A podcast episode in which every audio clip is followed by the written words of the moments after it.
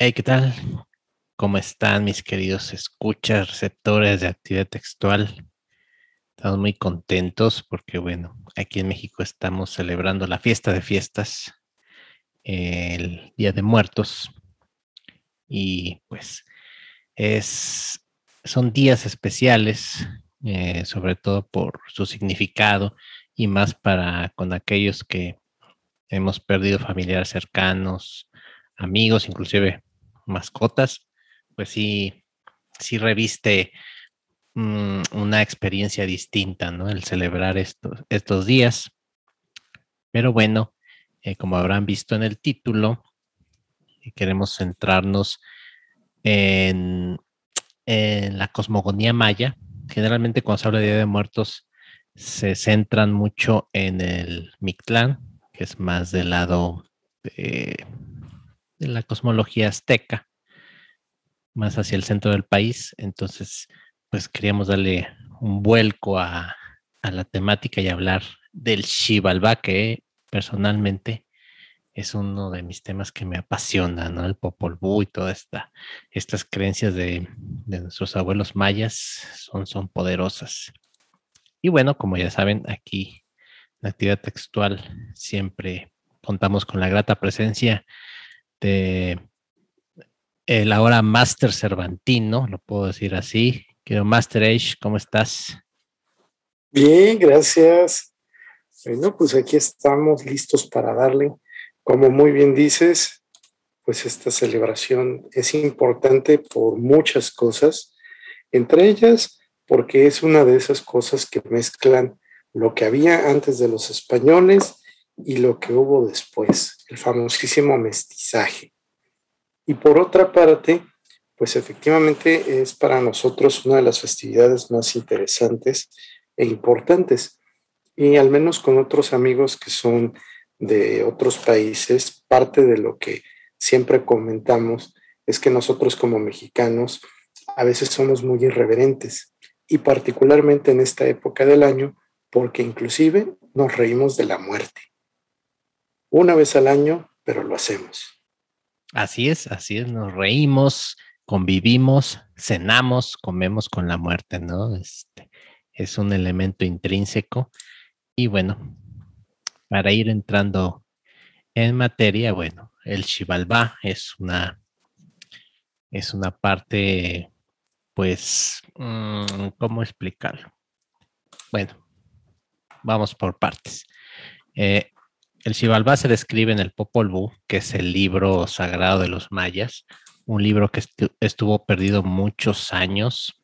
Eh, se lo encontró por ahí un monje, este, un padre, no sé cómo se les dice, este, ay, estas personas. ¿Un fraile? Que, fraile, ándale, exactamente un fraile. Se lo encontró por ahí, perdido, en una montaña al parecer. Y bueno, pues lo que lo que se le hizo más fácil, pues vamos, vamos a traducirlo, ¿no?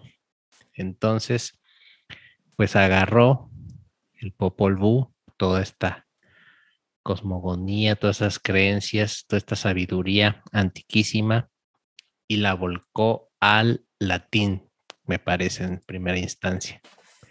Aquí el primer problema, como se dice, este perdido en la traducción, que al ser un fraile cristiano, pues obviamente toda la traducción fue inclinada hacia la visión judeocristiana. ¿Por qué recalco esto? Porque el Xibalbá, como tal, es el inframundo, es el, es el plano donde vamos cuando morimos. Geográficamente está abajo de nosotros, como tal, es inframundo, es con las, el lugar que está bajo la tierra, pero no es un lugar de castigo como podría ser el infierno cristiano, donde vas a pagar tus pecados. Inclusive eh, la palabra pecado no tiene una traducción al maya o al quiché, para ser preciso, ¿no? El quiché es una parte, de una, un derivado de la lengua maya, que es el lenguaje que está escrito el Popol Vuh, entonces, el pecado y toda esta dinámica este, plantea en la Biblia no tiene mucha cabida, entonces este fraile pues como que le fue ahí corrigiendo para que, para que entendieran los cristianos, ¿no? Entonces, eh, este, este libro, eh, que por cierto creo que el original se perdió por ahí, quién sabe, quién sabe dónde andará. Este, lo único que, que queda pues es el, es la traducción hecha por este fraile Jiménez, creo. Y bueno, se divide en tres partes, ¿no? La, la primera de ellas es la creación del mundo, como todo, todo libro sagrado, ¿no? De cultura que se respete, pues empieza con la creación del mundo, los dioses, cómo crearon a los humanos, este, el proceso, ¿no? Este, eh, para, para que tuvieran quien los adorara quien los venerara, quien les diera regalos y les hiciera sacrificios, ¿no? pausa, pausa, pausa. dime. Vamos a empezar a hacer unas pequeñas separaciones, porque si bien estamos ahorita del lado de los mayas, hay que tomar en consideración que para algunas personas puede ser un poco confuso este asunto de cuáles son mayas, cuáles son aztecas, y de hecho puede suceder también que haya ese mismo fenómeno que pasa con las deidades grecolatinas, que ya ves que luego se cuatrapea uno y piensa que si Afrodita es de los griegos o es de los latinos y cosas por el estilo. Entonces, aquí la única precisión que quiero hacer al respecto es que cuando nosotros estamos hablando de los mayas, estamos hablando de la zona geográfica que corresponde a la península de Yucatán. Y ahí tenemos eh, como una de las deidades muy importantes a Cuculcán, que recordarán ustedes, hay una pirámide en Yucatán que tiene como característica que dos veces al año las sombras de los peldaños simulan una serpiente que sube o que baja según se trate de cada uno de los fenómenos astronómicos. En cambio, en el centro de México, que es donde tenemos a los mexicas, ellos eran los adoradores de Quetzalcoatl, que es la serpiente emplumada. Es decir, seguimos teniendo ahí paralelismos porque ambos veneran a una serpiente, pero las concepciones sí son diferentes. Y en el caso de los mexicas, su inframundo es el Mictlán, y ahí nos encontramos al señor del inframundo que es Mictlantecutli. Qué bueno que, haces esta, esta mención, porque justo cuando estabas ah, eh, definiendo ambas culturas, me vino a la mente esta película de Apocalipto del señor Mel Gibson, que hizo un, revoltijo ahí de culturas. Este, yo creo que nada le faltó poner este faraones y este, ¿qué más te gusta? No sé revolvió todo lo que se encontró que para él era supuestamente precolombino y lo puso en una película. Pero bueno, como muchos dicen, bueno, no vamos al cine a aprender historia, yo no estoy de acuerdo con eso, pero bueno, no hagamos corajes tan temprano. vamos a seguir. Pues bien, sí, sí, sí, es, es correcta tu, tu acotación. Están al sur del, del país. De hecho, ellos abarcaban gran parte de Guatemala, Belice y algunas partes del estado de Yucatán. Este, yo creo que fueron de los pueblos que más perduraron, porque inclusive, eh, déjenme decirles que a la fecha todavía se encuentran eh, personas que hablan maya, todavía hay poblaciones indígenas totalmente que no han sido, este, eh, abro comillas y cierro, civilizadas, que aún mantienen este, su, estilo de vida de hace siglos, ¿no? Entonces, este, yo creo que por ahí viene eh, mi admiración, ¿no? A esta, esta cultura. Pero bueno, estábamos en las partes del Popol Vuh. La primera es el mito creacionista. La segunda son estas aventuras de héroes. Creo que, como bien decías, los paralelismos son, son notables y, sobre todo porque traspasan eh, los, eh, las culturas, ¿no? Porque pues en todos los mitos hay algún héroe, ¿no? Como este, Prometeo, ¿no? ¿Cómo te, ¿Qué más te gusta? Bueno, aquí es el tlacuache, ¿no? Que dio el fuego. Por supuesto, este el tlacuache, no por nada los quiero tanto. El rey mono, ¿no? De la, de la tradición hindú, ¿no? Siempre hay héroes, ¿no? Y aquí se da mucho el... Todo es dual, ¿no? Siempre los dioses se crean de, de dos, de dos vertientes siempre. Es algo muy característico de los, de los mayas, no todo es dual, como el hombre-mujer, derecha-izquierda, lucidía, ¿no? Ellos lo tenían muy presente. Entonces, eh, esta primera parte del relato del Popol Vuh, donde ya se centran en el Chivalba, están eh, centradas en dos héroes. Uno es Hun Hunapú y Ukuf Hunapú. Aquí lo, lo característico es que los mayas tienden a, nombrar, bueno, a darte un nombre más el día en que naciste, ¿no? por ejemplo, si yo fuera maya, yo sería Eliam 26 o 26 Eliam, ¿no? Porque Hun, Hunapú es uno, Unapú y Ukup, Unapú, siete Unapú, ¿no? De acuerdo al día que nació. Estos son los, como que los dos primeros héroes, así superhéroes con poderes, este, pues tenían habilidades tanto mágicas como de, pues de curación, tenían este, particularidades así muy, muy, muy, muy, muy, exageradas, ¿no? En cuanto a lo que hacen, ¿no? podían hacer muchas cosas, ¿no? O sea, como en los libretos de, Hollywood que se aparecen algo, ellos lo podían hacer, ¿no? Entonces, bueno, Junapu y Junapu estaban muy tranquilos, casuales y tropicales, pues jugando a la pelota, ¿no?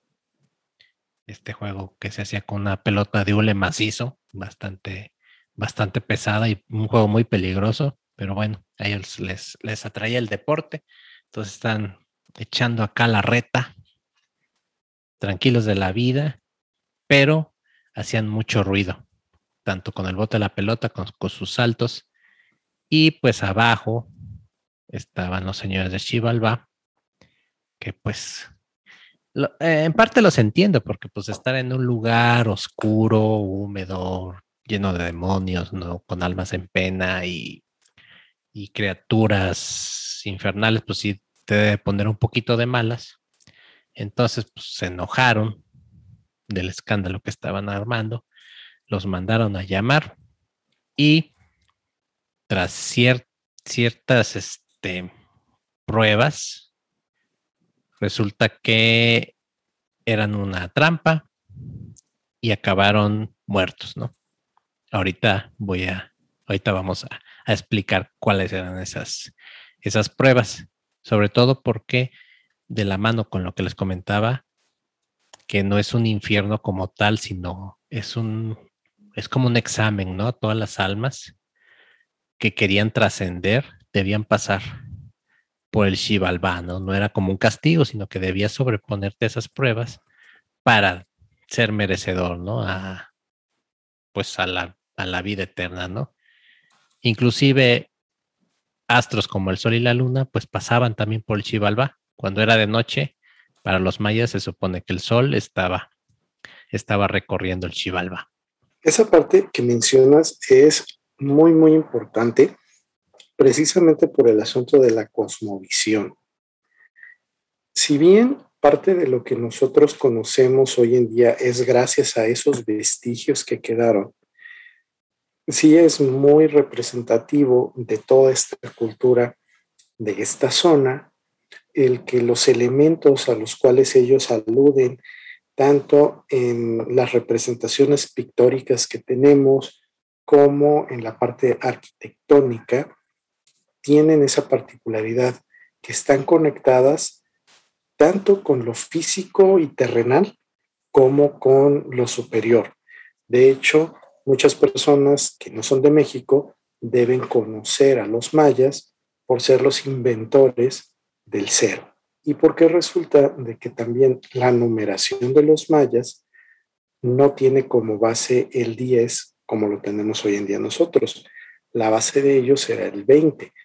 Y la otra cosa que descubrieron en su momento los antropólogos y arqueólogos que estuvieron haciendo pues el análisis de toda esta información es que la numeración de los mayas está muy hecha para los números grandes.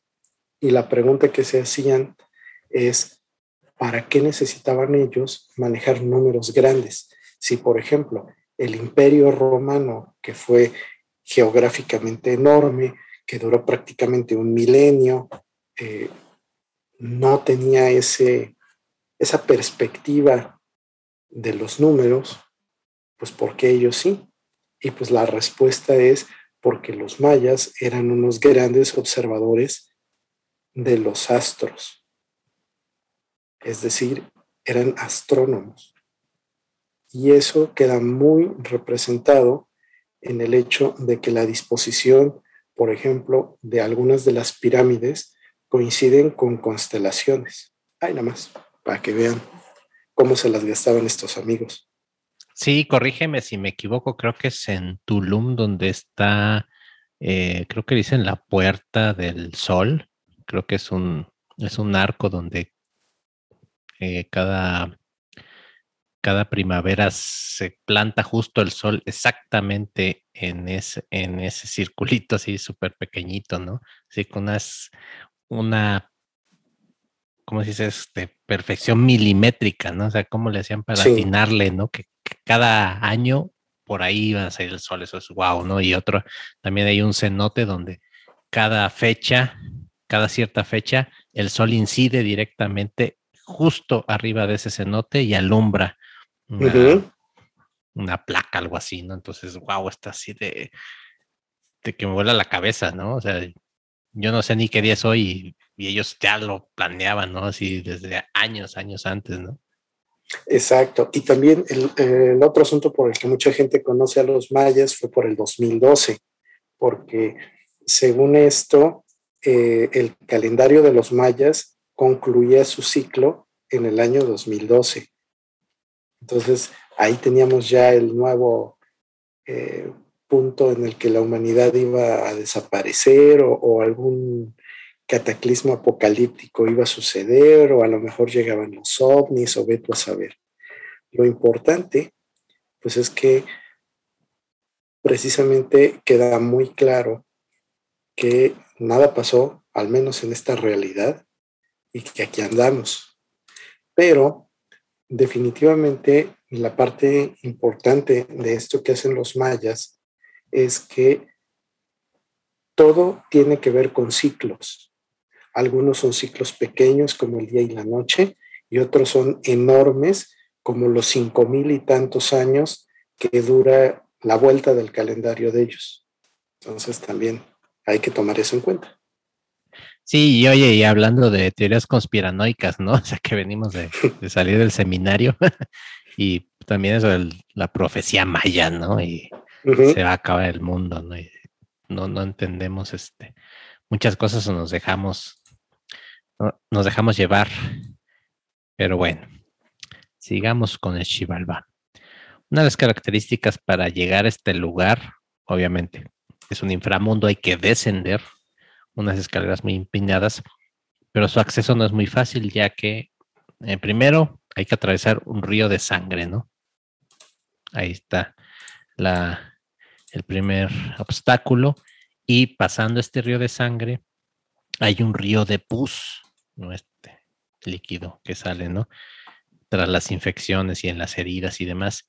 Y sobre todo lo que me llama la atención es que son pues dos sustancias o dos líquidos que se encuentran en los cadáveres, ¿no? Entonces, ya de ahí nos está explicando hacia dónde vamos, ¿no? Por dónde hay que pasar, ¿no? El ser humano al descomponerse, pues lo que segrega es sangre y pus, ¿no?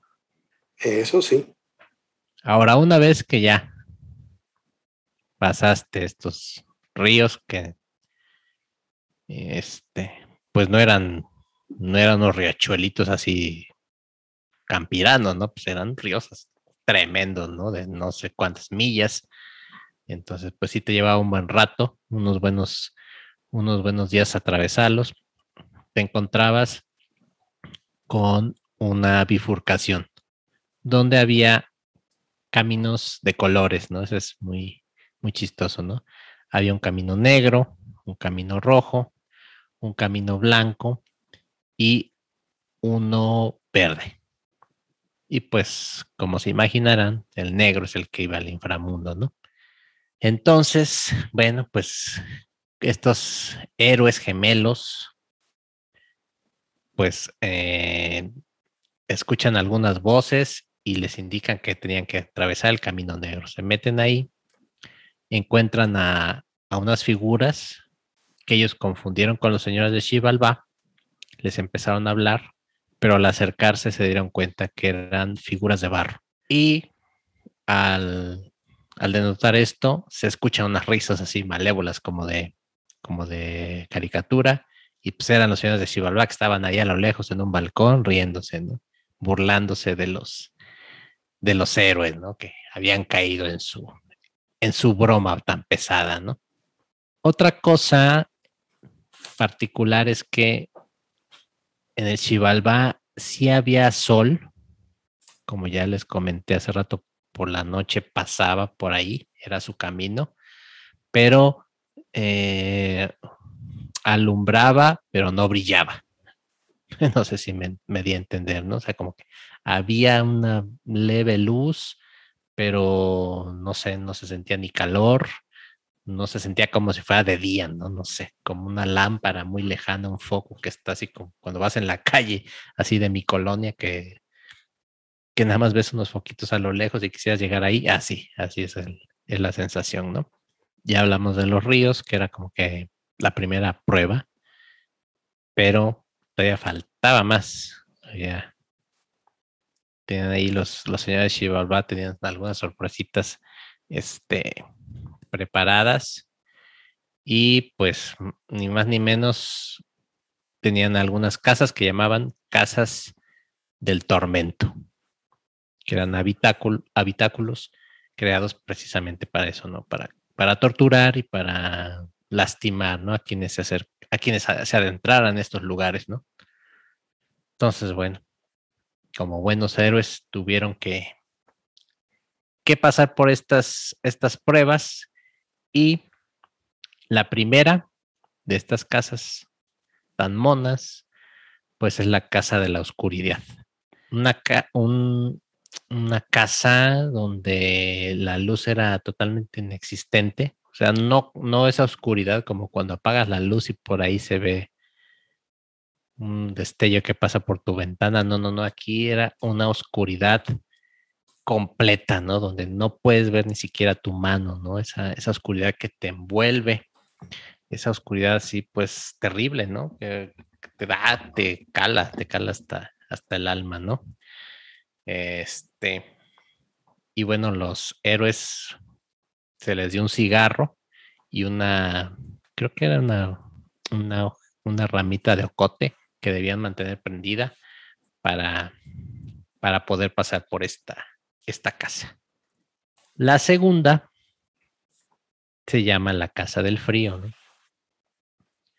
Y obviamente, pues este era así como un, uno de esos congeladores de Costco de Sams, súper helado, ¿no? Este, y pues imagínate, pues los héroes mayas, pues qué traerían, ¿no? Pues su taparrabo, sus guaraches y ya, ¿no? Para le contar, ¿no? Entonces, esta, este era un lugar así heladísimo, ¿no? De esos lugares donde hasta te, te corta, ¿no? Te, te lastima el, el, maldito frío, ¿no?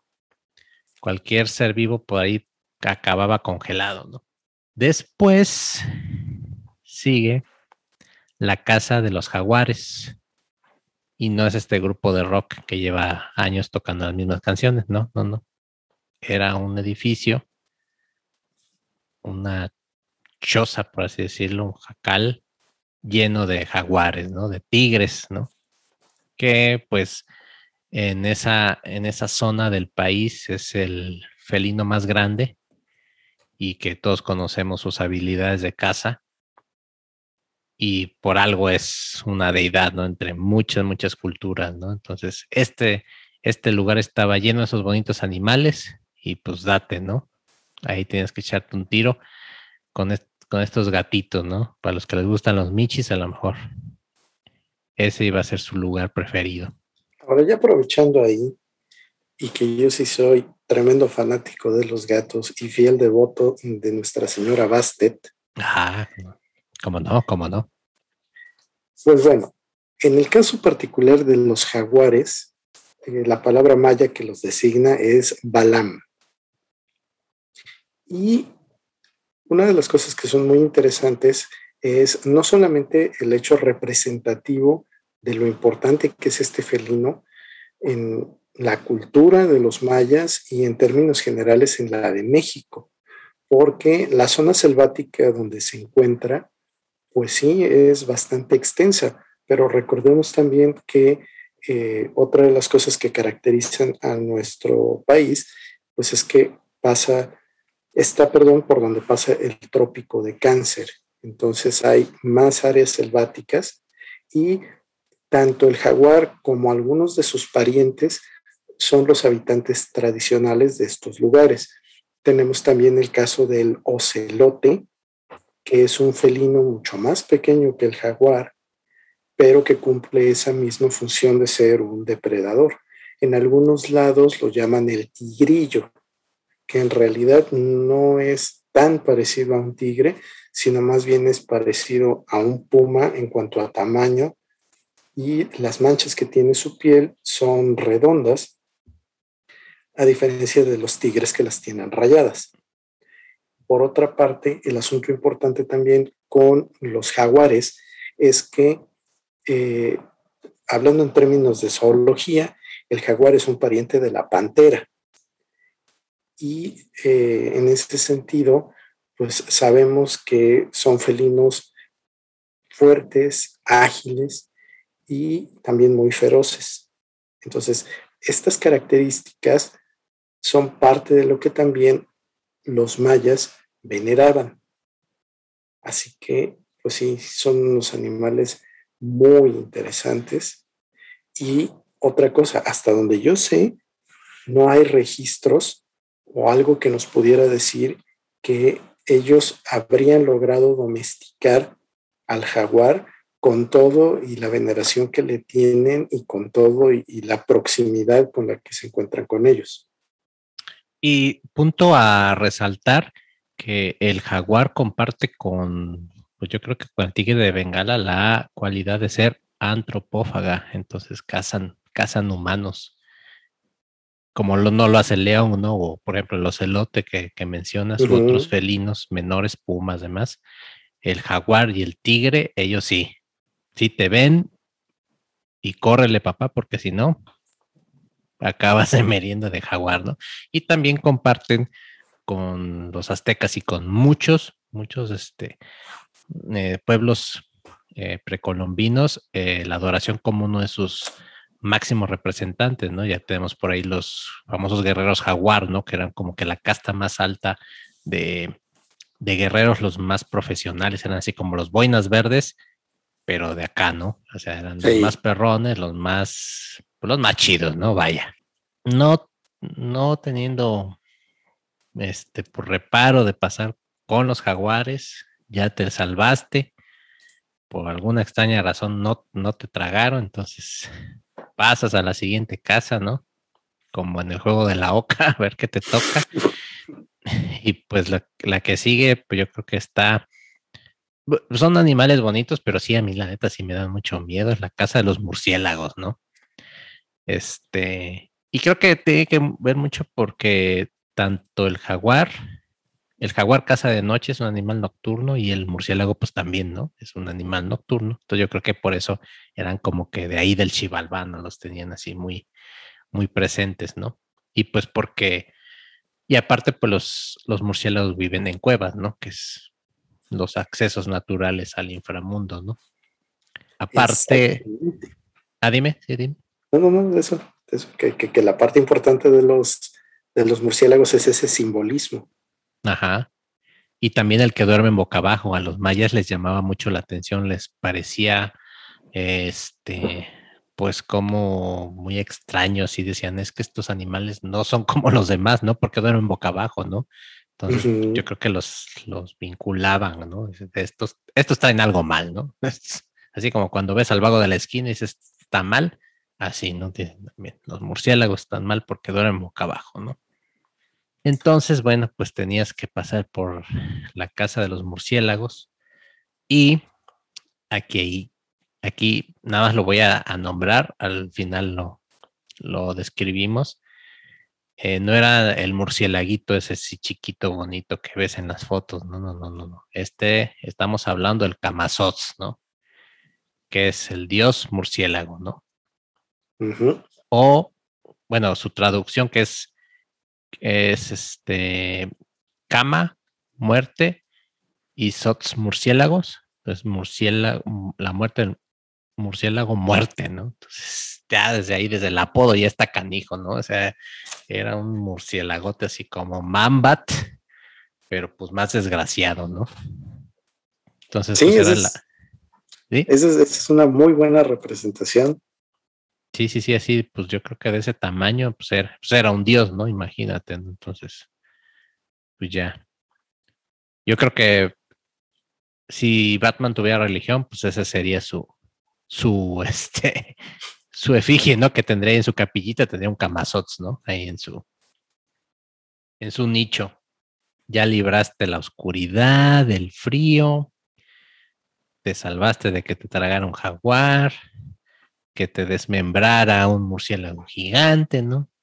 Bueno, pues ahora eh, echabas tus dados, ¿no? Y pues, ¿qué te tocaba? La casa de las navajas, ¿no? Pues no sé si en, en toda Latinoamérica se conozca con ese mismo nombre, pero bueno, aquí le decimos obsidiana, que es eh, cristal volcánico. Y pues obviamente al, al cortarse, al sacarse, al afilarse, perdón, pues se obtenían cuchillas, ¿no? Y que, que son muy, muy, muy, este, muy filosas y muy peligrosas. Entonces, pues esta casa estaba llena de todas estas dagas, cuchillas, este, navajas, hay muchas formas de decirlo, pero que andaban volando así como en película norcoreana, andaban las navajas volando por toda la casa a ver a quién se topaban, ¿no? Y aparte hacían este, pues al chocar, obviamente hacen un que sea rechinido, no sé cómo, cómo se describirá un sonido entre, entre dos navajas, pero un sonido así muy, muy, muy hiriente, ¿no? Que aparte de que está siendo cortado por navajas de, de piedra, tienes que soportar, ¿no? Ese, ese chirrido, ¿no? Entonces, pues ahí la, tortura iba por doble. Ahora, ahí hay otra cosa que también está interesante y es parte también de, los paralelismos. Recordemos que del lado de los mexicas tenemos un dios que está directamente relacionado con la obsidiana. Y en cambio aquí no tenemos esa figura. Sin embargo, sí se sigue considerando importante este material. Para los que son más nuevos en este negocio y no ubican bien la obsidiana, haremos la referencia con respecto de la serie de Juego de Tronos. Ese famoso material vidriagón, que es el que podía acabar con los caminantes blancos y con esas cosas extrañas que venían más allá de el muro, y precisamente es esto. Y en el caso de los mexicas, ellos utilizaban el macahuitl, y el macahuitl no era otra cosa más que una especie de garrote aplanado en cuyos costados se ponían estos pedazos de, de obsidiana. Entonces, cuando los guerreros golpeaban con esto a sus oponentes, por una parte cortaban la carne y por otra el impacto hacía que se rompiera este material y que esos pequeños pedazos fueran como esquirlas que se quedaban incrustados en la piel. Entonces, curar esas heridas era exageradamente difícil y por lo mismo muchos de los heridos de esta manera pues terminaban muriendo porque pues no había forma de limpiarles esa herida. Entonces sí, esta cosa es de otro nivel. Sí, sí, sí, es cosa seria, ¿no? Este, las lanzas, las dagas, este, este artilujo que siempre me ha llamado mucho la atención, que es como una especie de hacha, pero así con un hacha combo triple, ¿no? Porque tiene como cuatro o cinco filas de, pues de cuchillas, ¿no? Y sí, muy, muy dañina. Y pues imagínate en ese tiempo que solo pudieras tener un, que te guste un escudo de, de madera, ¿no? Yo creo que era lo más, así, lo más duro, de madera con piel, y pues que te zorrajaran un trancazo con una de estas, sí estaba, estaba cañón, ¿no? Sí, y además las técnicas de combate sí eran otro boleto. En una ocasión que estuvimos en Oaxaca, precisamente en Monte Albán, nos estaban explicando que eh, se ponían una especie de protectores en la, en la parte de la espinilla. Entonces, el chiste de eso es que cuando ellos combatían, se arrojaban de rodillazo muy similar a la técnica que utilizan los peleadores de Muay Thai, pero con la intención de derribar. Entonces, eh, la técnica suena como que muy simplista, pero si lo ves en términos de combate, en todas las artes marciales te van a decir casi siempre que lo importante es derribar al oponente. Entonces, eso también es bien interesante porque estamos hablando de que no tenían armadura como otras culturas, sino eran cosas muy, muy elementales y que de pronto alguien con sus 70, 80 kilos de humanidad y rodilla por delante te saque de balance, pues prácticamente ya perdiste ahí no solo el combate, sino la cabeza. Sí, definitivamente técnicas avanzadas de combate y, y eh, hasta cierto punto muy sanguinarias, ¿no? Pasaste las, las, las navajas, pero los señores de Xibalba, esos son unos diablillos, son unos loquillos. Dijeron, bueno, si ya tenemos una casa de las navajas, ¿por qué no tener una casa de las lanzas? Entonces, también tenías que pasar por una, una casa llena de lanzas, ¿no?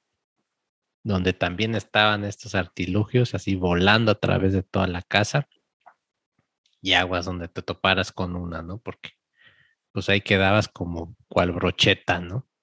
Ya después, para, para agregarle todavía más saborcito a este recorrido de por sí ya, ya bastante accidentado, seguía la casa del fuego, ¿no? Entonces, no hay mucho que explicar. Ese era un horno gigante, ¿no? Donde todo estaba, estaba encendido, incendiado. Entonces, este, pues ahí lo único que te quedaba era acabar tal cual como chicharro. Esos son las casas del tormento, las casas del dolor, ¿no? Entonces, nada más para que se dieran cuenta por las pruebas a las que había que pasar, ¿no? Nuestros, nuestros héroes que obviamente fallecieron en el, el trayecto por una trampa que le pusieron los, señores de Xibalba, pero bueno, vienen a al quite, a la venganza en la parte 2, en la temporada 2 del Popol Vuh, llega una y Palanque, que son hijos de, uno de nuestros héroes, ¿no? Que tienen, tienen como misión pues completar este viaje a través de Xibalba que sus padres no, no, no llevaron a cabo, ¿no? Muy bien, antes de que empieces con esa parte, vamos a empezar soltando datos de trivia, porque si no, esto se nos afloja y perdemos la costumbre. Échala, échala, échala. Yo se ando seco de trivia, ¿eh? a ver si me acuerdo de una, pero échala. Bueno, el famoso Popol Vuh tiene tres nombres, además de Popol Vuh. Se le llama el libro del Consejo, el libro nacional de los quichés o manuscrito de Chichicastenango. Este último nombre porque es en Chichicastenango donde lo encontraron. Oh, ese es muy buen dato, ¿eh? Yo había, había escuchado mucho de ese lugar, pero no, nunca lo había este, hilado, ¿no? Con, con el Popolú. Sí, pues ahí está, dato de trivia ahorita. Conforme me acuerde de algún otro, ahí lo vamos sacando. Bueno, vamos a, a platicar de los señores Xibalba, ¿no? Estamos nombrándolos y no los y no los describimos, ¿no? Porque pues también son muy especiales, ¿no? Son 12, si no me falla la cuenta. Y también, también vienen en par, ¿no? También el paquete trae dos, dos por uno siempre, ¿no? Casi como los héroes, los dioses, también los señores Xibalba vienen en presentación de dos. Entonces empezamos de arriba para abajo, los meros meros, los jefes, así los que están en, en la oficina más chida, pues eran Junkame y Ukuk Kame. Que si no mal lo recuerdo, Kame es muerte.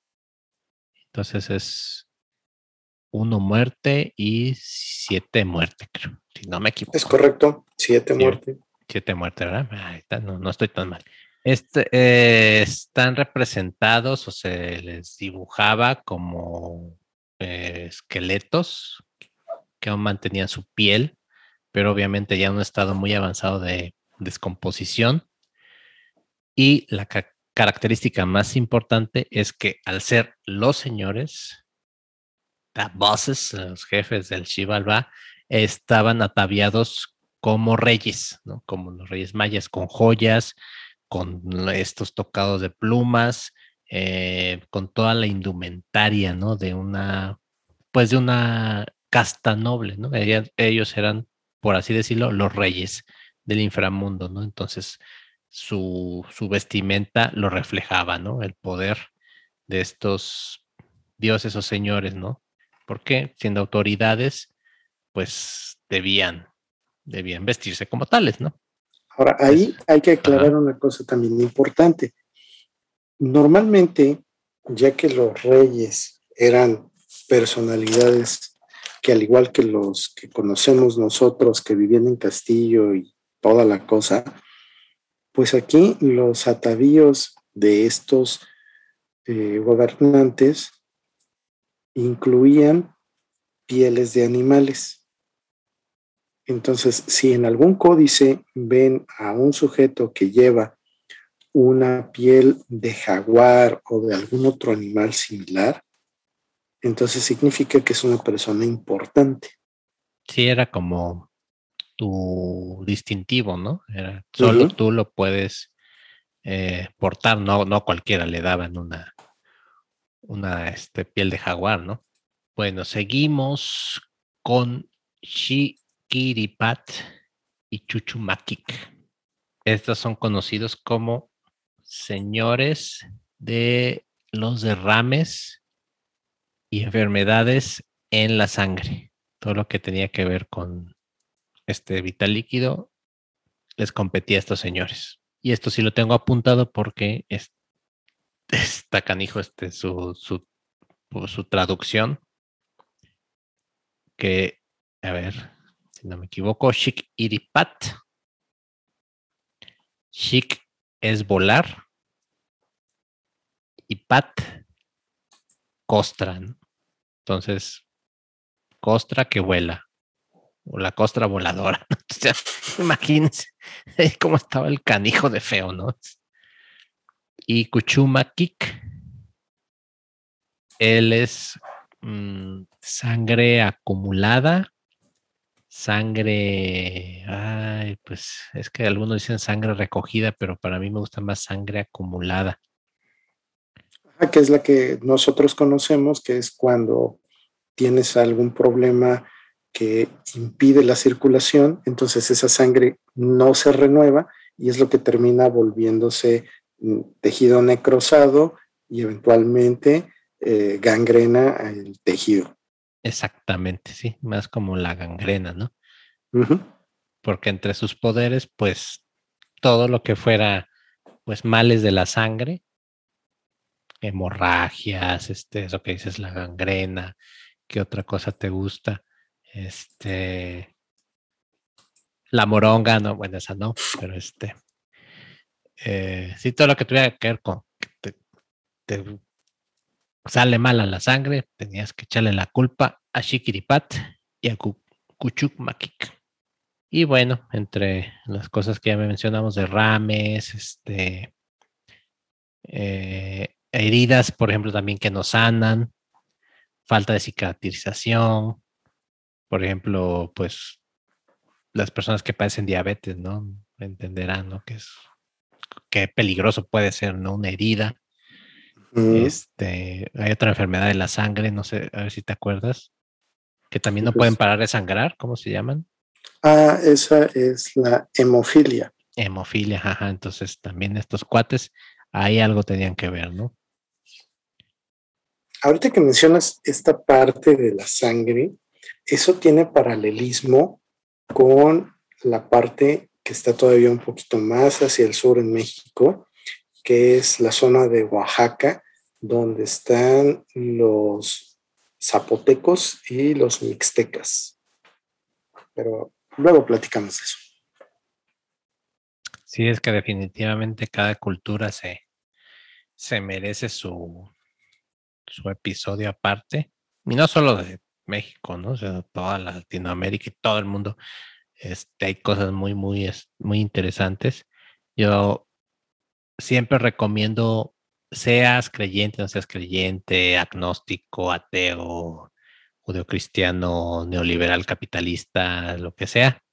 Siempre es importante como que leer y conocer todos estos libros sagrados. El Popol Vuh, el libro de Tibetano los Muertos, este, la Biblia, a pesar de todos sus giros de tuerca y todas sus inconsistencias, pues hay que conocer, ¿no? Porque pues reflejan eh, momentos de la humanidad, creencias, eh, experiencias, ¿no? Una forma de ver la vida, eh, particularmente en un lugar y en un espacio-tiempo definidos. Entonces, a mí me gusta, me gusta la mitología y me gusta conocer todas estas cosmogonías porque te da un poquito de entendimiento sobre lo que vivimos ahora, ¿no? Muchas cosas y muchas creencias actuales pues vienen de más atrás, ¿no? Entonces cuando le dices, ah, pues mira, pues de aquí viene esto, ¿no? ¿Por qué es así? Ah, porque ya tiene años, ¿no? Tiene siglos que lo creemos y, y sigue vigente, ¿no? Y sobre todo también que eh, de todo esto, pues a lo largo del tiempo se han ido nutriendo diferentes mitos y diferentes costumbres también, como lo que mencionábamos muy al principio, o sea, hoy en día en la mayoría de las casas mexicanas o mexicanos en el extranjero se van a encontrar con que en estos días, por pequeño y modesto que sea, pero se pone un altar. Y en ese altar eh, se pone normalmente comida que le gustaba a los difuntos y flores. Y en este caso las flores son para que el alma del difunto sepa a dónde tiene que ir. Entonces todo este asunto del simbolismo, de los viajes, de los descensos al inframundo y el regreso, tiene que ver precisamente con esa interpretación de los elementos y cómo hoy en día esos elementos a veces más, eh, digamos, adaptados a nuestra, a nuestra actualidad, pueden tener cosas de más o de menos. Pero como muy bien dices, este, Eliam, a fin de cuentas, si no los conocemos, pues no sabemos exactamente qué estamos haciendo ni por qué.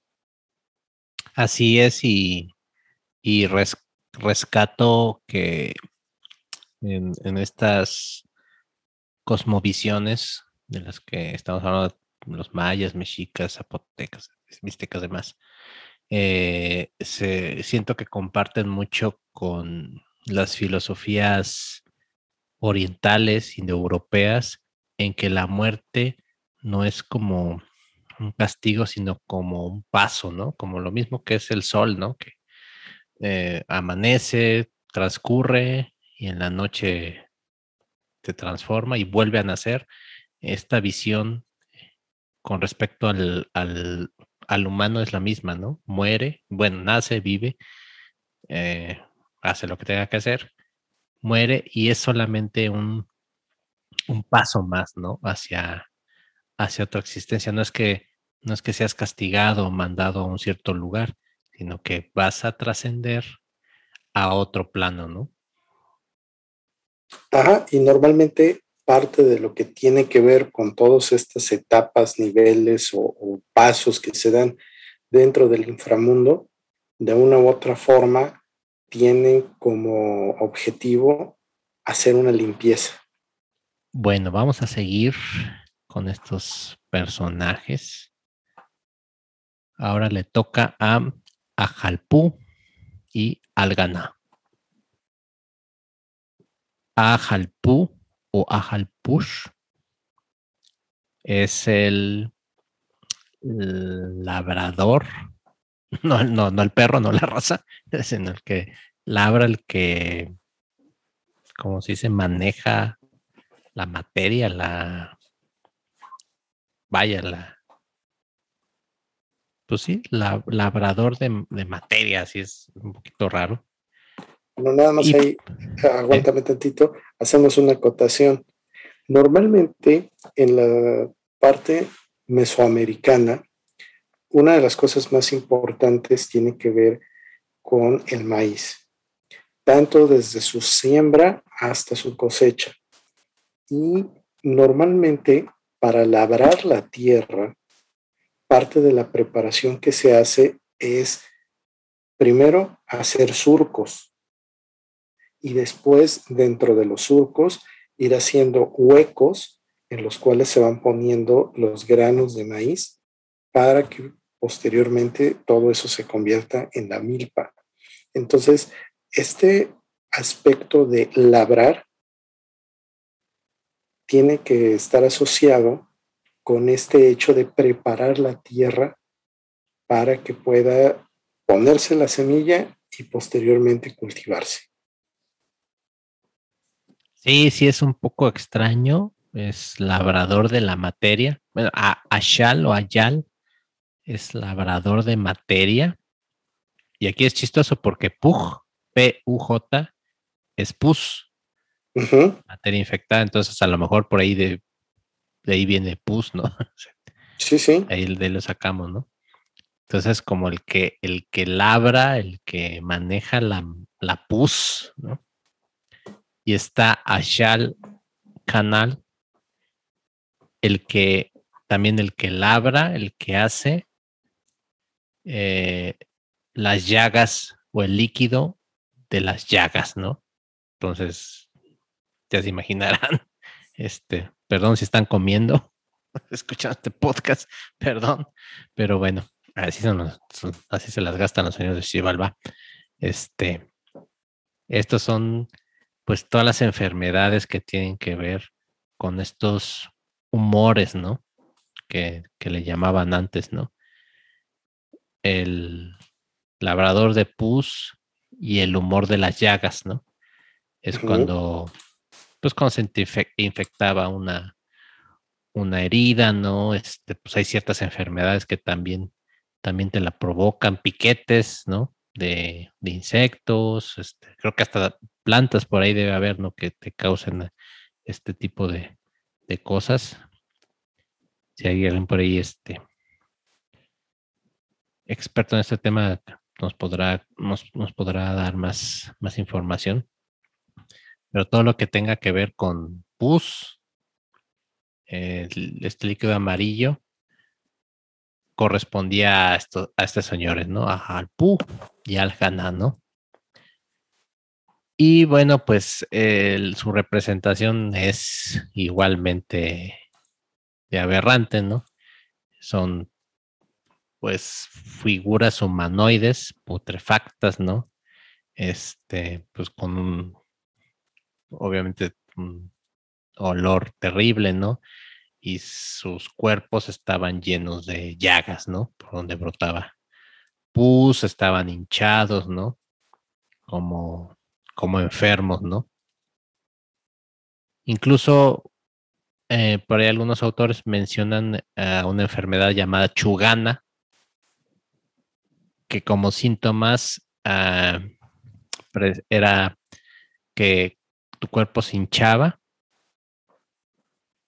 te ponías amarillo y te salía pus de las piernas, ¿no? Entonces era una enfermedad muy terrible. Este, y creo que fue muy, muy diseminada, muy extendida en, esas regiones. No sé Oye, luego vamos a tener que invitar a un médico. sí, ¿verdad? Sí, para que nos explique todo esto, ¿no?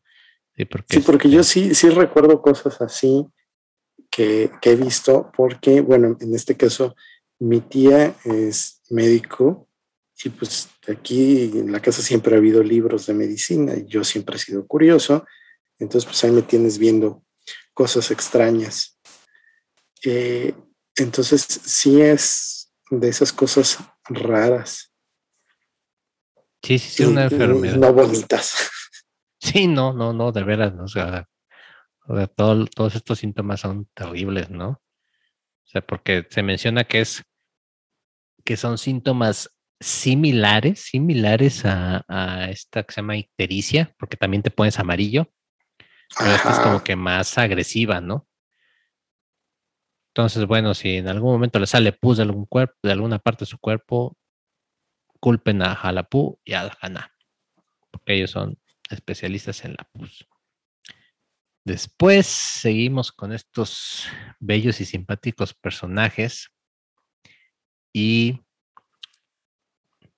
toca de Chimiabac y Chamiol, Chamiolom o Chamijolom. Era así como que los que andaban así tras la. Pues viendo que se cumplían lo que decían los señores, ¿no? Los otros andaban provocando enfermedades, pero estos eran como que. como que los policías malos. Y su característica, pues que tenía una una, una vara de hueso que traían en su mano y se le relacionaba con los padecimientos derivados del hambre, de la inanición, ¿no? Sabemos que cuando, pues cuando no hay alimento, entonces, pues obviamente tu organismo se empieza a alimentar primero de tu grasa y luego de tus músculos, ¿no? Entonces, por eso estos, estos señores llevaban una vara de hueso, ¿no? Porque todas las personas que morían por inanición o alguna enfermedad que les impedía deglutir el alimento, pues se ponían así, flacos, flacos hasta los huesos, ¿no? Como calaveras. Estos están como que relax, ¿no? De todo lo que va, hasta donde vamos, yo creo que estos son los más relax. Sí, ahora ahí nada más un detalle interesante. Los, los báculos que llevan, uno de ellos se dice que es un cráneo y el otro un fémur. Oh, bien, bien, ese dato no, te lo manejaba. Ahí, ahí, está otro de trivia. Otro trivia, bien, bien. Ya llevas dos. Yo te digo que vengo seco de trivia. Ahorita a ver si, si me acuerdo de alguna. Pero... Bueno, ahora. ¿Quién sigue? ¿Quién sigue? Ahora sigue Ajalmes y Ajaltokov. Estos, pues les gustaba que te pasaran cosas afuera de tu casa. Este, ya sea en en el arco de la puerta o en, pues no sé si en esos tiempos tenían patios, pero fuera de tu casa. Este, si encontrabas a alguien que estaba muerto y boca arriba, afuera de tu casa, era culpa de ellos, de Ajalmes y Ajaltokov. En quiché, Ajalmes, que como los anteriores, es como labradores o hacedores. Ajal y Mes es basura. Y Ajal Tokov, el Tokov, top up, es desgracia. Es los que crean basura y los que crean desgracia. Entonces son como, pues, encargados de la inmundicia, de la miseria, ¿no? Porque dejaban gente muerta cerca de sus hogares, ¿no? A lo mejor alguien que, que este, no sé, tal vez sufrió un infarto, un, este, ¿cómo se llaman los que te dan mm, el cerebro? Mm, mm. Pues también infarto cerebral, ¿no? Sí. Bueno. O sea, cuando encontrabas a alguien muerto, pues eran estos, eran Ajalmes y Tokov. Ahora iba yo a hacer ahí un comentario importante. En este caso, estamos hablando de un par de entidades que están relacionadas con las casas y en este caso con la inmundicia o la basura. Es bien importante recordar que todas las culturas precolombinas tenían muy, muy buenos hábitos de higiene, tanto eh, higiene en su persona como en sus, en sus eh, habitaciones, en sus casas. Y bueno, parte de eso tiene que ver con el hecho de que mucho de lo que usaban era reciclable. Y por otra parte, no tenían ese feo hábito que nosotros sí tenemos, que es el de generar basura. Sí, es muy importante eso que mencionas porque pues era, era rasgo característico, pero bueno, también no dudo que por ahí hubiera algunas este, algunas personas que les gustara la suciedad, ¿no? no sé, tal vez alguna persona, pues con algún defecto, este, algún daño mental, ¿no? Podría ser, o este, o alguien que viviera cerca de, de un lugar donde se generara suciedad, no sé, hay muchas cosas, pero sí estos, estos señores, estas entidades, pues se, se se ceñían a la, cercanía de tu hogar y era como que, como que, este, como que señales de alerta, ¿no? Si estabas, si estaba, si tenías tu cochinero, aguas, ¿no? Porque podías acabar botado fuera de tu casa. Luego siguen, bueno, para mí son los, mis favoritos. Suena un poco tétrico, pero sí. Chiqui Patán. Me gusta mucho su nombre. Suenan muy, este, suenan como DJs de, Electro House, no sé por qué. Siempre que en algún momento yo voy a hacer un proyecto que se llama Shiki Patan, porque me gustan. Pero bueno, estos eran como que los de los de hasta abajo, ¿no? Eran los obreros, los de los de menor rango. Y pues a, a ellos les tocaba causar muerte en los senderos, en en cualquier camino, ¿no?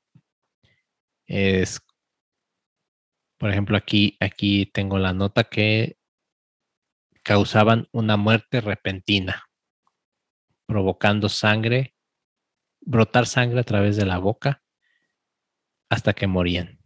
Y esto ocurría porque estos señores Shigipatán, eh, pues prácticamente te, te apachurraban, ¿no? Te, hacían así la, la hurracarrana, la hurracarrana del inframundo y te aplastaban, ¿no? Te apachurraban el pecho hasta que te saliera sangre, ¿no?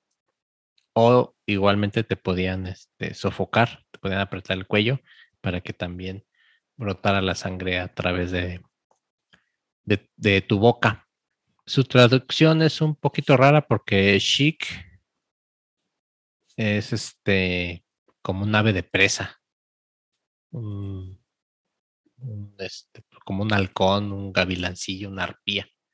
Y patán significa servicio, ¿no? Está, está un poco rara su, su, su traducción, pero a lo mejor este de chic, que es un ave rapaz, tal vez porque en alguna de las selvas había una, un animal como estos, ¿no? Que te, que te asolaba en el camino, ¿no? Y te podía, te podía, pues, matar, ¿no? Quiero imaginar. Y pues algo mencionó. a los opilotes. Ajá, nada más que, bueno, los opilotes te atacan cuando estás muerto, ¿no? Este sería como que uno que te ve y trácala, ¿no? Te cae, ¿no? Sí. Inclusive también Patán se las se le asocia como que eran como aves los dos, ¿no? Pero bueno, eran de esos, este, de esas analogías que hacían los mayas un poco raras, ¿no? Habría que vivir en su tiempo para saber por qué tal vez las aves rapaces eh, pues significaban algo, ¿no? Como, inclusive en, el, en los relatos del Popol Vuh, este, los señores del Chivalba tienen cuatro búhos, ¿no? Entonces, sí, las aves son muy importantes, que estos búhos son sus mensajeros, ¿no? O tecolotes, como los conocemos aquí. Eso es lo que te iba a decir. Tecolotes. Entonces, estas chiquipatán podrían ser también dos aves, aves de presa, que tal vez por su eh, por sus características los asociaban con dioses, ¿no? Dioses malignos, ¿no? Y creo que aquí ya cubrimos los 12 señores. A ver, déjenme revisar mi lista. Creo que sí, ya con eso cubrimos los señores de El Shivalba y sus casas de tormento. ¿Cómo la ves? Está a todo dar. Me convence. ¿A poco no estaría chido un videojuego? Sí, definitivamente. Da para mucho. También otra de las cosas que son interesantes para recalcar, sobre todo para quienes no son mexicanos o para quienes siendo mexicanos no están muy familiarizados con, con esta parte de la mitología de los mayas, es que sí se tomen un ratito y se den una vuelta, aunque sea por el, por el Google Maps, para que conozcan cómo están todos estos lugares, vean algunas de las pirámides y se maravillen, porque pues los únicos con los que se podrían agarrar un tú a tú en elaboración de pirámides, pues son los egipcios. Aunque por ahí este, pues he leído a ciertos autores que les causa un poco de escosor eso de, mencionar que son pirámides. Los, eh, los más aguerridos indigenistas este, pues sí dicen que, está mal que digamos que son pirámides. Y a ustedes, eh, queridos escuchas, si, si tienen una respuesta más particular a este, a este tema, sería bueno que la compartieran en, nuestro grupo de Facebook, porque sí mencionan que, que no son como tales pirámides, que el término correcto son teocalis. Ese sería como mi dato de trivia para, para el episodio. Pero bueno, ahí que es más, mañana ponemos la pregunta, ¿son pirámides o no son pirámides? ¿O son estructuras? ¿Cómo se dice? Estructuras. Ah, ya se me olvidó. Pero bueno, todos los consejos como pirámides vamos a seguir diciéndoles así hasta que alguien nos diga lo contrario. Lo interesante de... Así ah, dime. Recordemos también otra cosa importante, que tanto las egipcias como estas, la mayor parte cumplían dos funciones. Una es, como tal, ser un punto de referencia para efectos astronómicos y el otro es servir como tumbas. Precisamente varias de las pirámides que se han encontrado en la zona maya tenían en su interior a algunos de los gobernantes. Y hay uno muy particular que la lápida de su tumba tiene un relieve en donde se ve a un hombre en una posición un tanto extraña, como si estuviera en el interior de una nave accionando unas palancas o controles. El famoso viajero, ¿no? El astronauta. Exactamente. Y eso ha representado un montón de dudas, porque no saben exactamente qué es el significado de todo lo que está ahí.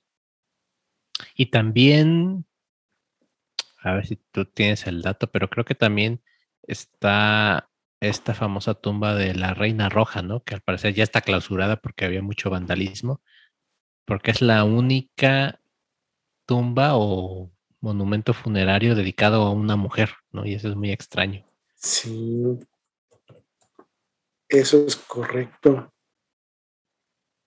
Ese está en Palenque. Ajá, cierto, cierto. Ahora, recordemos que toda esta parte de los mayas acá en México abarca Yucatán, Quintana Roo, Campeche. Ahí en esa parte de Campeche hay una reserva de la biosfera que se llama Calakmul. Eh, si nos seguimos hacia el sur, está Chiapas. En la parte de los altos de Chiapas, hoy en día quedan dos grupos derivados de los mayas, que son los setzales y Sotziles. Y luego vamos hacia Guatemala, que, ah, mira, ahí hay un dato de trivia. A ver. La puerta al inframundo está en Guatemala. Ándele. Ya lo hay una referencia de un lugar que igualmente por el asunto de la revisión de los textos y algunas características, lo ubican en, en Guatemala. Deja acordarme cómo se llama el lugar. Changos. Me está pasando como con Batman. Con Michael Quito. sí. Y hace ratito aquí lo tenía fresquecito que le iba a decir y se me escapó el dato. Ah, ya, Cobán. ¿Cobán? Sí. Oh. ¿Y ahí hay un cenote o qué? No, una caverna. Ah. Así es. Entonces, si tienen oportunidad, igual, este, váyanse al Google Maps a ver exactamente en dónde está Cobán. Y por ahí son capaces que alguien ya le puso en las fotos entrada al inframundo. sí, no me sorprendería, ¿eh? Aquí lo interesante de compartir con todos ustedes este, este viaje por el inframundo es como un ejercicio de, pues, ¿cómo llamarlo? ¿Cómo llamarlo? Pues es el, el reflejo propio de, de las vivencias de los seres humanos de aquella época, ¿no? O sea, pues todas estas enfermedades de las que hablamos, los animales, este, la oscuridad, el frío, pues eran como los miedos recurrentes a un maya de, de, esa, de, esa, de ese periodo de tiempo, ¿no? Era algo lo, lo que te causaba terror, ¿no? yo no quiero enfermarme de esto, de chunga, chunyaga, o no quiero ser devorado por un jaguar, ¿no? Que era más probable en esos tiempos andar por la selva y que te comiera un animal, ¿no? A, morir de, no sé, de tuberculosis, no sé, de cualquier cosa, ¿no? Entonces, eh, pues toda esta mitología es llevar al plano esotérico o místico esos miedos, terrores, fobias, eh, inquietudes, experiencias que el pueblo quiché tenía, ¿no? Entonces me parece muy interesante y sobre todo hacer este, este ejercicio de mitologías comparadas, ¿no? Ver cómo a pesar de, de distancias, de tiempos, pues como humanos siempre tenemos esa curiosidad de qué hay más allá, ¿no? De la muerte, qué pasa después, ¿no? Sí, sobre todo, fíjate, a mí la parte que se me hace súper interesante de todo esto es que todas las culturas a lo largo y ancho de la humanidad y en todas las épocas, de una u otra forma, han tenido cierta fascinación con el más allá. Algunos lo han satanizado, pero vemos que la mayoría de los que son más sabios, contrario a manejarlo como algo malo, te lo ponen en un terreno más neutro. Entonces, eso es una de las cosas que se me hacen a mí muy, muy interesantes. Y que precisamente ahorita que estamos en la época de Halloween, Día de Muertos, etcétera, pues vemos que son tradiciones que han sobrepasado porque se han vuelto populares, pero en realidad el culto a los muertos no es exclusivo de estas culturas.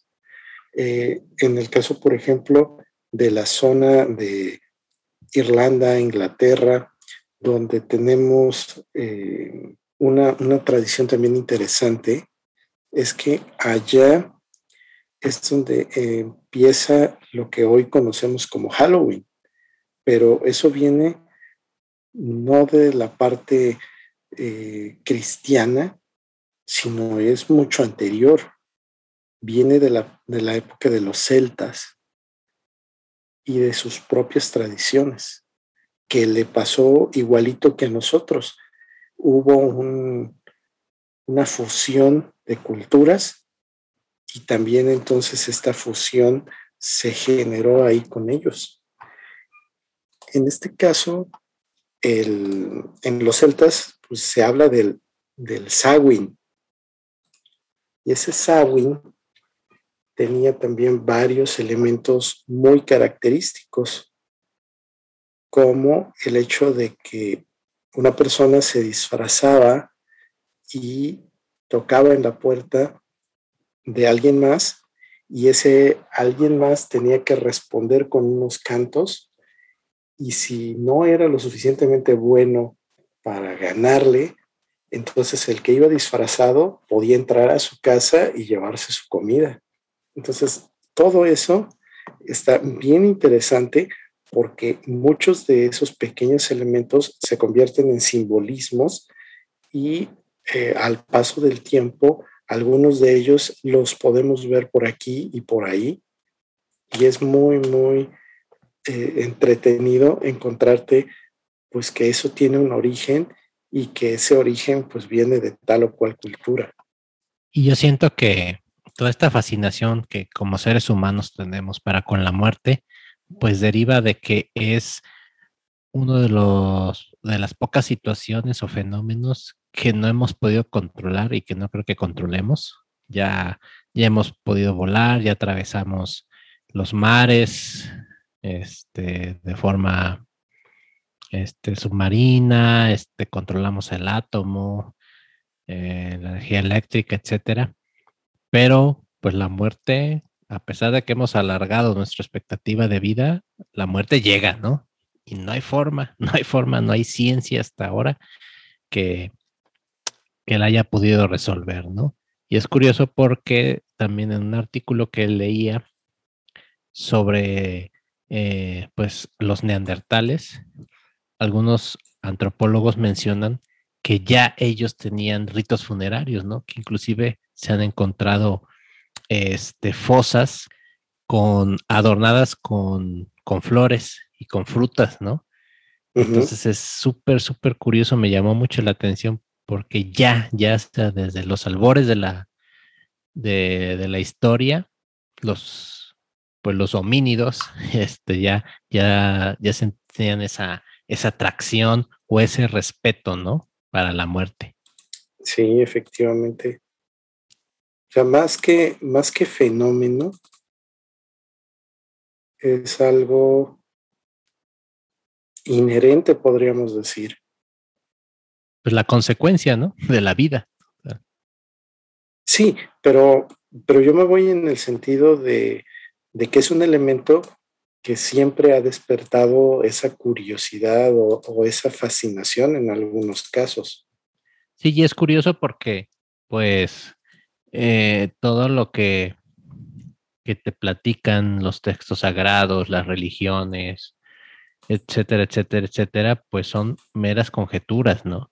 O sea, si nos vamos a, a, la tradición budista que te habla de la rueda del samsara y todo, todo esto, pues no son más que cosas que alguien, que algún iluminado se le ocurrieron, ¿no? Y, nadie ha vuelto de la muerte con para decir, no, pues saben que la onda está así, ¿no? Va de esta manera.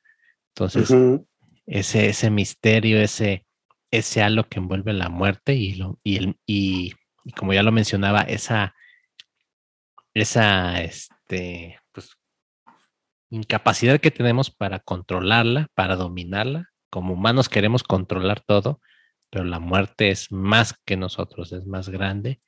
Entonces eso nos fascina, ¿no? nos, nos llama, ¿no? Sí, definitivamente. Y bueno, yo creo que precisamente aquí en, en México, pues todo eso reviste de no solamente del simbolismo y la tradición, sino también de esa algarabía que nos caracteriza y de esa forma tan única que tenemos de, de ver las cosas y en cierta medida de que, pues, mm, aunque sea por un rato, todo nos valga cacahuate. Y también es bonito, ¿no? Decir que a mí me gusta imaginar que, que mi abuela va a estar aquí un rato cenando conmigo, aunque ya no esté físicamente, pero bueno, su espíritu puede estar acá, no me, me reconforta saber que mi abuela, mis tías, este, aquí andan, ¿no?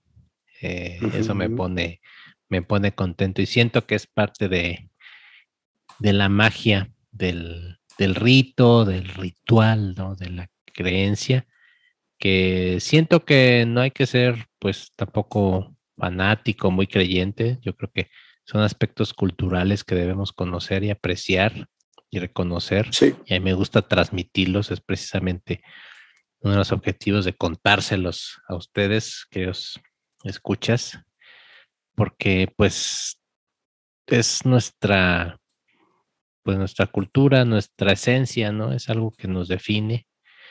Y, pues si, si, lo perdemos, pues que, ¿con qué nos quedamos?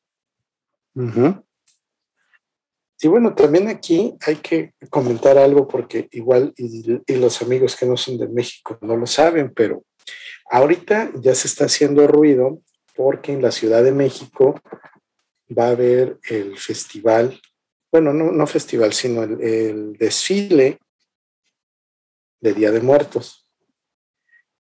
Créanlo o no,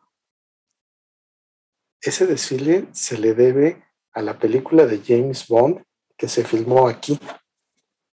Sí, así es, ese es otro dato de trivia, ¿no? James Bond es el culpable que haya un desfile de, de Día de Muertos en la capital, en la Ciudad de México porque si bien hay desfiles y hay celebraciones en otros lados, pues no fueron nunca tan famosas.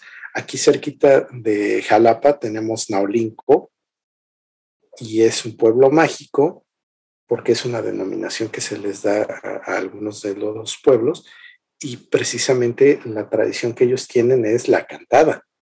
Y en la cantada la gente anda por las calles en la noche y van al panteón. O el Chantolo. Ándale, sí, en el norte del estado, ¿cómo no? Por ahí anda, anda el cómic, ¿no? De nuestros amigos de Elite, que también andan estrenando el, el cómic de Chantolo.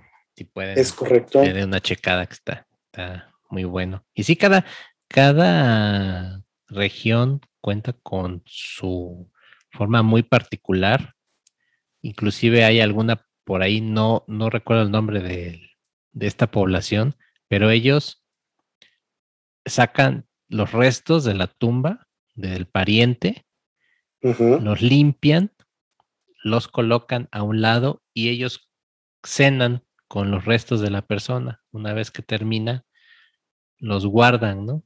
Entonces, sí. eso te habla de, pues, de pues voy a decirlo, amor a la muerte, ¿no? Es querer, más que nada entenderla, ¿no? Sí, sí, sí, definitivamente. Y ahí también tiene mucho que ver la herencia que tenemos del lado cristiano. Porque en, tanto en la perspectiva de los mayas como en la de los mexicas y del resto de los pueblos, no se veía la muerte como algo malo o como un enemigo a vencer. Y también vemos el caso de, de el inframundo, que no era como, como ese lugar malo. O sea, sí, acabamos de platicar ahorita de Xibalbá, de los señores que están ahí y esta docena de singulares personajes, pero a fin de cuentas, lo que comentábamos es, se ve que eso nada más es el paso, la purificación para que el ciclo reinicie. Esa es la parte que nuestra herencia cristiana corta. Y aquí no, o sea, aquí es un ciclo.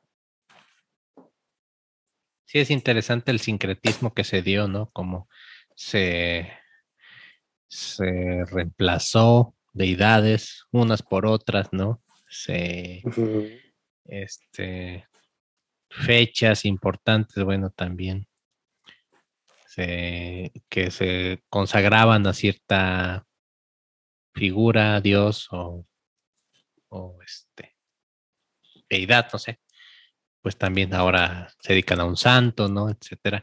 Entonces todo eso es, es bastante interesante y pues, obviamente, todos nuestros amigos en, Latinoamérica y en todos los países que nos escuchan deben tener sus, sus ritos, ¿no? Particulares que también deben ser muy interesantes. Y ojalá pudieran los que gusten compartir en el grupo de Facebook, estaría súper chido que nos pusieran como, si tienen alguna celebración, obviamente, parecida, o cómo viven un rito funerario, ¿no? Porque también, por ejemplo, en la cultura japonesa también es otro cantar, ¿no? Todo lo que conlleva, ¿no? Cada, cada país, cada lugar, cada cultura tiene, tiene su, forma de ver, ¿no?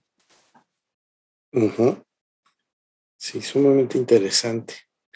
Y bueno, también para los que son más dragones como su seguro servidor, en esta época disfrutamos muchísimo la comida. De por sí, el mexicano es bueno para clavarle el diente a las cosas, pero particularmente hay cosas que son muy, muy importantes de esta época, como por ejemplo el pan de muerto,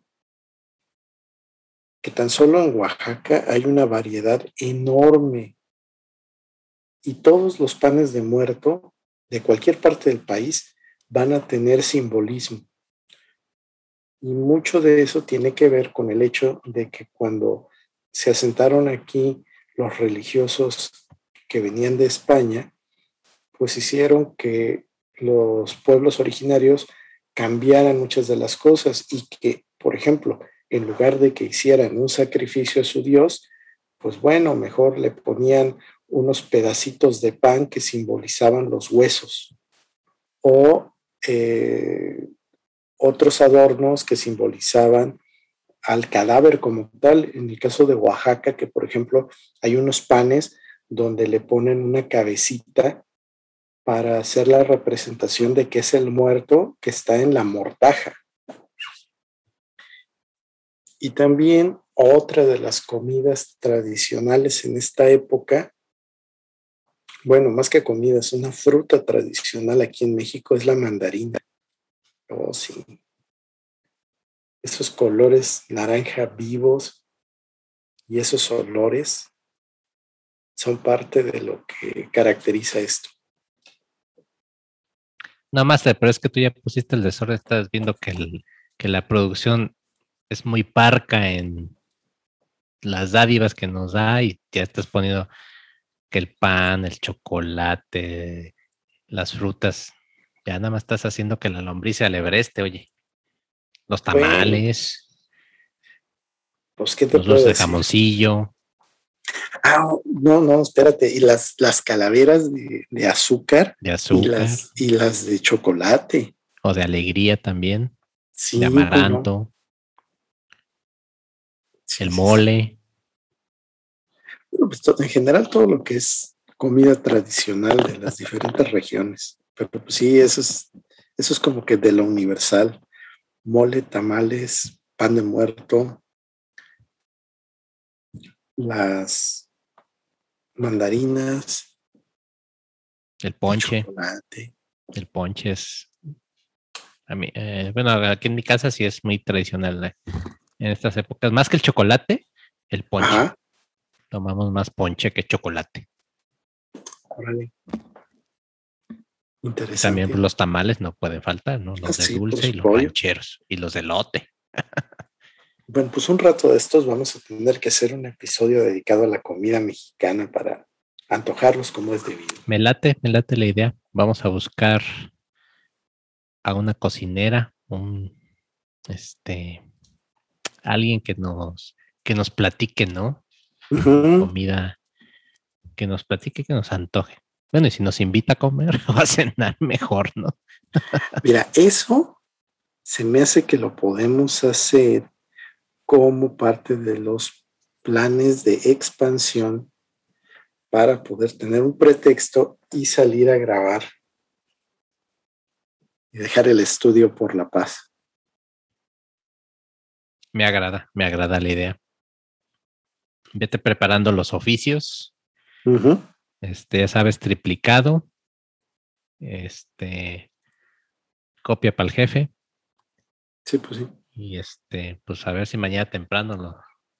Si, si va a trabajar, porque ya ves que como es puente, ya se agarra siempre desde el viernes y ya no lo vemos, entonces, pues a ver si de casualidad se aparece temprano y ya le damos de una vez los oficios, a ver. A ver cómo nos va. Sí. O le mandamos correo, tú dirás. Ah, pues de cualquier forma. Bueno, eso, no te lo he platicado, pero eh, hay, hay, un sujeto que, que acostumbra a decir, no sé si viste. Entonces, su no sé si viste, típicamente lo utiliza como para dar a entender que ahí donde está tu bandeja de entrada, tienes algo que él mandó, como si no hubiera un letrerote que dice quién es la persona que te manda qué cosa de lo que te llegó. Pero bueno,